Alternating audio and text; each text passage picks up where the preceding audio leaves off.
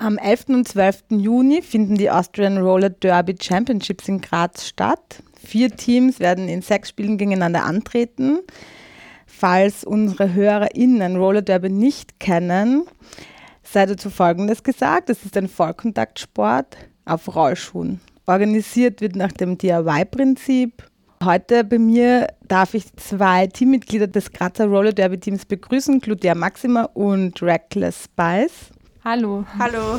Es ist schön, dass ihr da seid und ihr euch Zeit genommen habt. Bevor ihr bitte nochmal genauer erklärt, was es mit solchen Begriffen wie Track, Jammer, Blocker und Pack auf sich hat, äh, möchte ich zuerst auf eure äh, Selbstdefinition ähm, eingehen, die auch auf eurer Webseite zu lesen ist. Da steht nämlich, we stand for breaking the norms and breaking the binary. We want to defy gender expectations and create a supportive and non-discriminatory environment in sports. We welcome non-binary people and women to join our team. Das ist ein sehr politischer Anspruch und genau, da wollte ich einfach mal mehr darüber wissen, was es mit dieser Selbst Selbstdefinition auf sich hat. Also uns ist wichtig, dass wir immer daran arbeiten, ein möglichst diskriminierungsfreies Umfeld für Sport zu schaffen. Und bei uns spielt es eben nicht so sehr eine Rolle, welches Geschlecht jetzt in Geburtsurkunden oder Reisepässen eingetragen ist, sondern unser Team ist offen für Frauen, sowohl cis, inter als auch trans und nicht-binäre Personen. Und das ist schon im gesamten Sportbetrieb, glaube ich, so, dass der Roller Derby ein ziemliches Alleinstellungsmerkmal hat, dass wir hier auf Selbstdefinition ähm, Wert legen, dass hier nicht nach irgendwelchen Ausweisen oder nach irgendwelchen Urkunden gefragt wird, sondern dass wir einfach ein Umfeld schaffen wollen, in dem Menschen abseits dieser Gender Binary, also dieser binären Geschlechtseinteilung, sich einfach in einem Team wohlfühlen können und einfach selbstverständlich in einem Team, in einem Sportteam agieren können. Ihr habt ja auch so, so eigene Roller Derby-Namen, Glutea Maxima und Reckless Spice. Ich nehme an, es haben alle diese Namen, also in den verschiedenen Teams auch. Was heißt das für euch? Genau, die meisten entscheiden sich eigentlich dafür, sich so einen Namen zu nehmen, zu überlegen. Ähm, das ist oft auch eine Arbeit der ganzen Community, wo viele befragt werden und Ideen gesammelt. Ähm, das sind oft politische Messages drin verpackt, es sind viele Wortspiele, es sind oft auch Namen, die einen selber motivieren für die Person, die man am Spielfeld, am Track, wie du vorher schon angekündigt hast, sein möchte. Genau, es gibt einen dann auch einfach Energie, wenn man sagt, ich spiele jetzt, ich bin jetzt hier am Spielfeld und bin nicht die gleiche Person, die ich vielleicht im Arbeitsleben bin oder die ich bei der Familie zu Hause bin, sondern bin jetzt meine Roller Derby-Person. Was auch wichtig ist dabei, wir kommunizieren einerseits mit diesen Derby-Namen, die wir uns selber geben, aber auch abgesehen davon sind bei uns die in den Urkunden eingetragenen Namen nicht relevant. Das haben wir uns auch als ganze, alle österreichischen Teams ähm, darauf geeinigt, dass nach den, nach den rechtlich eingetragenen Namen nicht gefragt wird. Genauso wie eben auch nicht nach, nach Geschlechten im binären äh, Geschlechtersystem gefragt wird. Ähm, es geht um die Selbstzuschreibungen, um Selbstidentifikation. Das ist ein sehr empowernder Zugang, weil, weil es ja auch sich dann sehr abhebt von anderen Sportarten, wo das ja überhaupt nicht der Fall ist. Also da ist es ja oft nach Geschlechtern getrennt und dann natürlich auch die Klarnamen, also die Geburtsnamen sozusagen werden verwendet. Also es hat für mich auch einen sehr empowernden Zugang durch diese Namensgebung sozusagen. Ja, also ich glaube, es ist einfach wichtig, ein Umfeld zu schaffen, in dem man sich jetzt als Person, die jetzt nicht dem Mainstream und der oft dominierten Norm, welche auch das immer sein sollte, in einem ganz starren binären Geschlechtersystem, wie auch im Sport, Kategorie Mann und Frau, dass man sich nicht immer erklären muss als out of the norm. Also dass man sich jetzt nicht durch große ähm, ja, durch großen Erklärungsbedarf als Sondermerkmal jetzt irgendwie da hervorbringen muss oder da eine Story mitbringen muss, sondern dass man einfach dort auf gehoben ist oder dass man dort angenommen wird, wo man ist. Und dass man dann nicht um Aufnahme erst bitten muss, gesamtgesellschaftlich gesehen oder jetzt im Sportteam, sondern dass man die Leute einfach so nimmt, wo sie gerade sind. Ich würde auch nicht außer Acht lassen, dass es natürlich Sportarten gibt, wo die Teams grundsätzlich ähm, all-gender sind, wo einfach jede Person, die mitspielen will, mitspielen möchte. Aber wir fühlen uns der WFTDA, das ist die Women's Flat Track Derby Association, zugehörig ähm, und machen aber in diesem System, wie die meisten Sportarten ja doch funktionieren, eben diese Möglichkeit der Selbstidentifikation. Ich gehöre zu diesem Team, ich spiele in dieser Kategorie mit und dann wird das eigentlich nicht mehr hinterfragt. Du hast gerade äh, diese größere Organisation erwähnt. Es gibt jetzt in, in Graz ein Team, es gibt österreichweit verschiedene Teams, aber auch weltweit. Das heißt, es gibt einen größeren Rahmen von, dem ganzen, von diesem ganzen Sport. Woher kommt Roller Derby? Was sind da die Ursprünge? Ähm, jetzt wirklich historisch gesehen ähm, ist der Ursprung von Roller Derby, ähm, ich glaube, Anfang des 20. Jahrhunderts. Das war dann eher so Wrestling-mäßiges Schau-Roller Derby. Äh, das war, glaube ich, auch, ähm, ich glaube, das waren immer Teams, die sich aus Männern und Frauen, also auch binär zusammensetzen. Das war dann im Fernsehen und man ist unglaublich viele Runden einfach ganz schnell über den Track gedüst. Das war auch so ähm, Banked Track, also nicht am flachen Boden, sondern in so einer Bahn, die so schräg fällt. Ähm, das ist dann irgendwie, hat, das hat dann lange keine Beachtung mehr gefunden und Anfang dieses Jahrtausends ähm, haben, hat sich in Texas äh, die Roller Derby, so wie wir es kennen, etabliert, gefunden. Ähm, genau, und seither wird das gespielt auf allen Kontinenten. Ähm, natürlich gibt es äh, nach wie vor hohe Konzentrationen an Teams und an sehr erfolgreichen SportlerInnen in den USA. Und in Europa ist es auch auf jeden Fall in allen Ländern vertreten. Ich würde gern für die Menschen, die noch nie bei einem Spiel waren und das vielleicht auch gar nicht kennen, nochmal von euch erklärt bekommen, wie das genau abläuft. Also ich habe recherchiert, dass äh, die Spiele zwei, in zweimal 30 Minuten geteilt werden und eben auf so einem Track stattfinden, auf einem ovalen. Es gibt aber verschiedene Positionen. Vielleicht können Sie das nochmal erklären. Also wie viele Leute sind denn am Spielfeld und auch was ist das Ziel sozusagen? Ja, also es gibt zwei verschiedene Positionen am Track und das sind Jammer und Blocker. Und am Track dürfen zu jedem Startpunkt immer vier Blocker und ein Jammer pro Team starten. Du hast recht, das Spiel teilt sich in zweimal 30 Minuten, aber es wird dann noch in kleinere Einheiten unterteilt, die sogenannten Jams, und die dauern maximal zwei Minuten. Das heißt, zu Beginn von jedem Jam stehen dann Blocker und Jammer am Spielfeld, also jeweils fünf SpielerInnen pro Team und die müssen sich immer in der Nähe voneinander befinden. Also das ist ganz genau geregelt, wie weit die voneinander auseinanderfahren dürfen.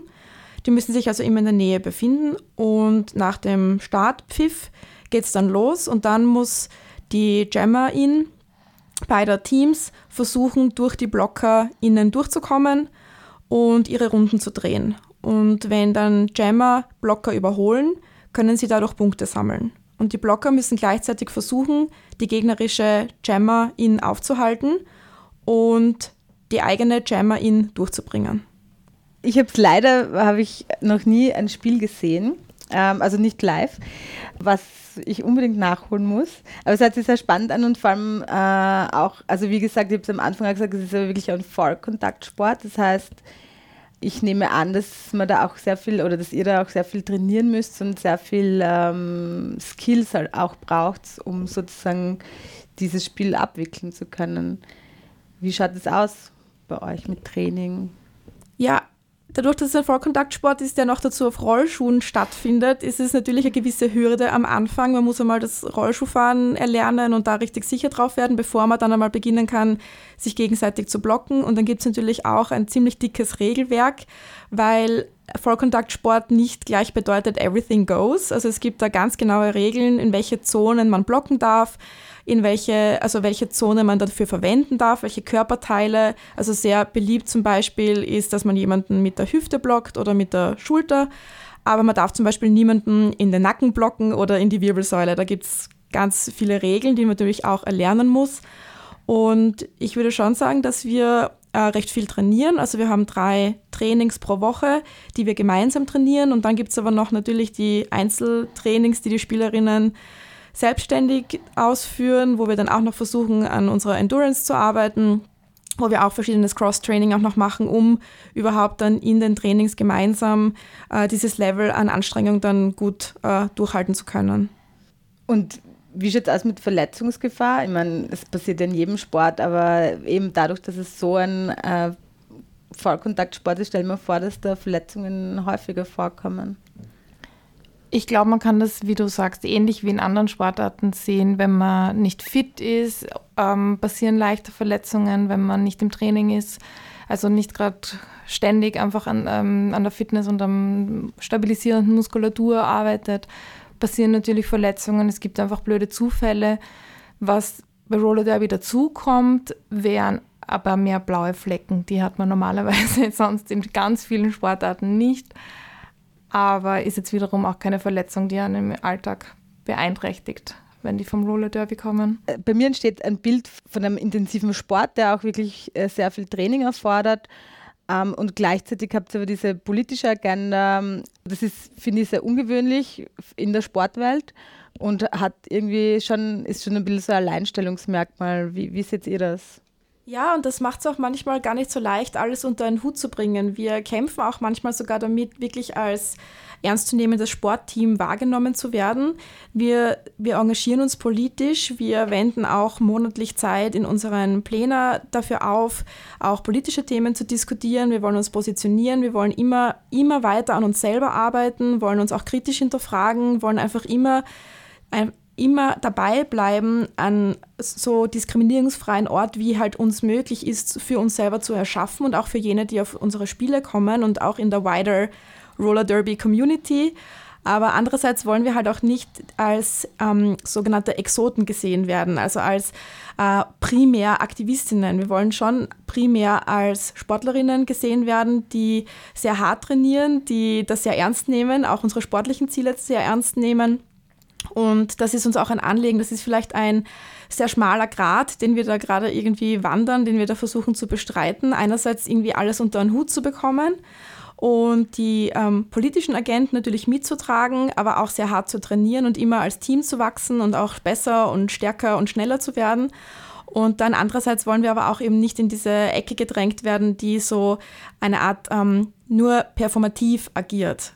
Ich denke, was da auch wichtig ist, ist dass man auch wahrnehmen muss, dass ja ohnehin jedes Verhalten, jedes Handeln, das man in der Gesellschaft, gerade als Verein und im Verein und als Verein nach außen macht, politisch ist, was wir eben tun, ist wirklich viel Zeit auch darin zu verwenden, das aktiv zu machen und da zu reflektieren, ähm, wirklich immer wieder hinzuschauen auf potenziell diskriminierende Situationen, auf, auf problematische Strukturen, und diese zu reflektieren und eben nicht diesen Weg, den wir in vielen anderen Bereichen schon auch wahrnehmen, so Mainstream-Sportvereine zu sagen, na, wir beschäftigen uns nur mit Sport und nicht mit Politik. Ähm, dafür werden halt die Interessen von vielen dann nicht wahrgenommen. Das ist ja so ein Ding äh, in der Sportwelt oder das, das oft sehr äh, geframed wird als etwas Unpolitisches, aber das ist es ja, wie ihr jetzt gerade gesagt habt, ja überhaupt nicht. Und da hört sich das für mich so an, dass Roller Derby das halt sehr bewusst dann damit umgeht. Ne? Hm. Es gibt ja auch im Sport diese Shut Up and Dribble Fraktion, die sagen, Politik hat im Sport nichts zu suchen, aber da wir eben den Ansatz haben, dass unser jegliches Agieren unsererseits politisch ist per se, lässt es sich unserer Meinung natürlich nicht aus dem Sport ähm, herausstreichen. Und uns ist es natürlich immer noch bewusst, dass das nicht für alle selbstverständlich ist, weil wir natürlich sehr oft auf diesen politischen Aspekt angesprochen werden. Und wie du auch merkst, wir reden auch sehr gerne drüber. Wir sprechen da sehr gerne und oft darüber. Und äh, es ist uns einfach auch nur ein Anliegen zu sagen, dass äh, wir natürlich immer diesen Grad gehen zwischen auch bestimmten Prioritäten. Also manchmal hat man natürlich unterm Jahr auch mehr Zeit für Aktivismus und mehr Zeit für Denkarbeit und für ähm, inhaltliche Themen. Und so wie in den letzten vier, fünf Monaten war unser Fokus zum Beispiel auf den Championships und wirklich auf unseren sportlichen Zielen. Und am Tag nach den Championships wird unser nächstes Ziel sein, unser Team aufzubauen, mehr Mitglieder zu generieren und einfach größerer Verein zu werden. Also das ist das Vereinsjahr, hat bei uns quasi keine Off-Season und es gibt einfach immer was zu tun. Claudia Maxima, du hast gesagt, der Zugang ist dadurch nicht ganz so einfach, weil man zuerst mal eben Rollstuhlfahren lernen muss oder das können muss. Und dann ähm, braucht es halt diese bestimmten Abläufe, oder das, dass man das halt weiß, wie man das macht. Aber kann Mensch einfach so bei euch dazustoßen, wenn die Person Lust hat? Ja, wir sind sehr bald wieder auf der Suche nach neuen Mitgliedern. Und zwar gibt es am 26. Juni 2022 ab 16 Uhr den nächsten Newbie Day, wo wir uns sehr über Anmeldungen freuen. Und zwar sind wir dann wieder am Beginn unserer Newbie-Class, wo wir gerne neue Leute in unser Team aufnehmen würden. Einerseits als SkaterInnen, andererseits auch als Officials. Wir haben eine eigene Rev Official Crew in unserem Team, in unserer League, die sich auch immer über neue Mitglieder freuen. Und ähm, da möchten wir auch schon mal alle recht herzlich dazu einladen. Da kann man an einem Nachmittag das Team kennenlernen, die Basics des Rollerskatens und ein bisschen Roller Derby ähm, einfach mal ausprobieren und dann auch ein Spiel anschauen und kann ein bisschen was über den Verein erfahren und kann schauen, ob das was ist, was man so für sich vorstellen kann. Und wir stellen die Ausrüstung zur Verfügung.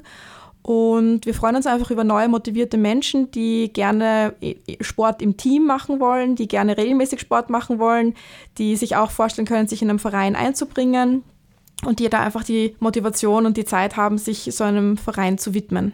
Wie Claudia Maxima schon gesagt hat, das Wichtigste ist, dass man Lust und Interesse an Roller Derby hat es gibt so viele unterschiedliche Positionen. Das ist jetzt am Track, wo unterschiedliche Körperformen Vorteile bringen. Und auch neben dem Track als Officials, als Volunteers, als ähm, am, am, Sport Beteiligte, ohne jetzt direkt am Vollkontaktsport aktiv teilzunehmen. Es gibt ganz viele Möglichkeiten und wir freuen uns über alle, die Interesse an Roller Derby haben. Meldet euch bei uns. Wir nehmen jederzeit neue Vereinsmitglieder auf. Jetzt möchte ich noch gerne zu diesen Championships kommen, die ja im Juni stattfinden. Es werden aus ganz Österreich Teams kommen. Gibt es in jedem Bundesland eigentlich Teams? Leider nicht. Es gibt nicht in allen Bundesländern Teams und wir waren bei den letzten Championships, die waren 2019 in Innsbruck, ähm, fünf Teams, die gibt es auch immer noch, aber durch die Pandemiesituation ist es einfach wirklich schwierig momentan, das Vereinsleben so weiterlaufen zu lassen. Und in Graz werden ähm, die Teams aus Salzburg und Linz gemeinsam als eines antreten. Und damit sind dann vier Teams aus fünf Bundesländern bei den Championships vertreten. Wie wird es dann genau ablaufen? Wie kann man sich das vorstellen? Also es wird zwei Spieltage geben, Samstag und Sonntag, und pro Tag finden drei Spiele statt. Also jedes Team spielt gegen jedes Team. Und wir haben auch ein aufregendes Showprogramm zwischen den Spielen. Also es gibt immer eine Halftime und da haben wir schon äh, wirklich Größen der äh, Showwelt für uns gewinnen können. Und zwar unter anderem Circle A. Ähm, wir haben das Grills DJ-Team dabei. Wir haben Power Jam Rollerskate aus Vienna, die anreisen und die Vienna Fear Leaders. Also es wird jetzt nicht nur am Spielfeld während den Spielen was geboten, sondern dann sogar noch in den Pausen. Und ich glaube, das wird sicher sehr unterhaltsam werden.